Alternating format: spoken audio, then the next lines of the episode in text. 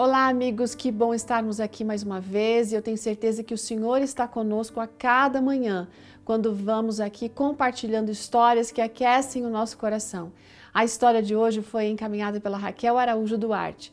Ela é graduada em artes, com habilitação em música, formada em psicologia e pós-graduada em terapia familiar e de casal. E é casada que tem dois filhos aí, gente.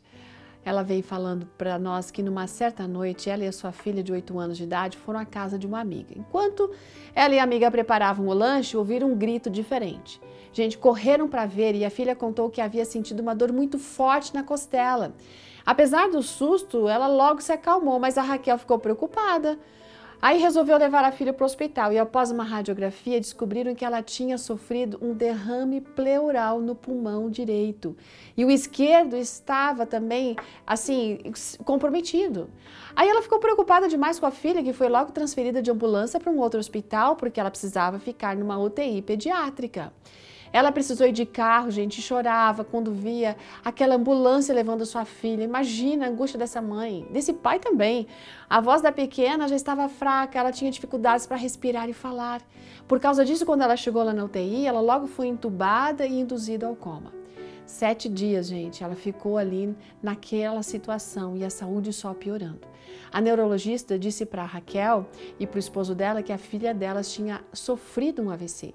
Eles ficaram arrasados. Por causa disso, que ela não conseguia falar, comer, nem movimentar ou até mesmo piscar. Dias depois, foram informados que a filha ia ficar com sequelas e que talvez ela não falasse mais. A Raquel não podia aceitar aquela situação, gente. Ela começou a orar de uma forma muito intensa, pedindo um milagre para Deus. 45 dias no hospital e Deus enviou uma surpresa. Embora o risco de morte fosse altíssimo, Deus curou aquela menina, restituiu a família, aquela criança sem nenhuma sequela, gente.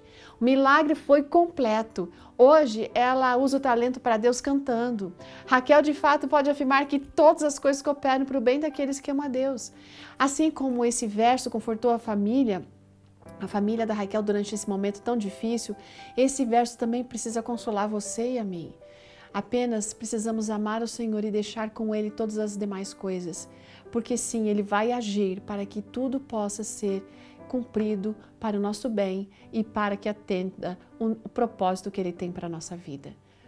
A graças a Deus por isso, não é mesmo? Esse Deus é maravilhoso. Um ótimo dia, até amanhã.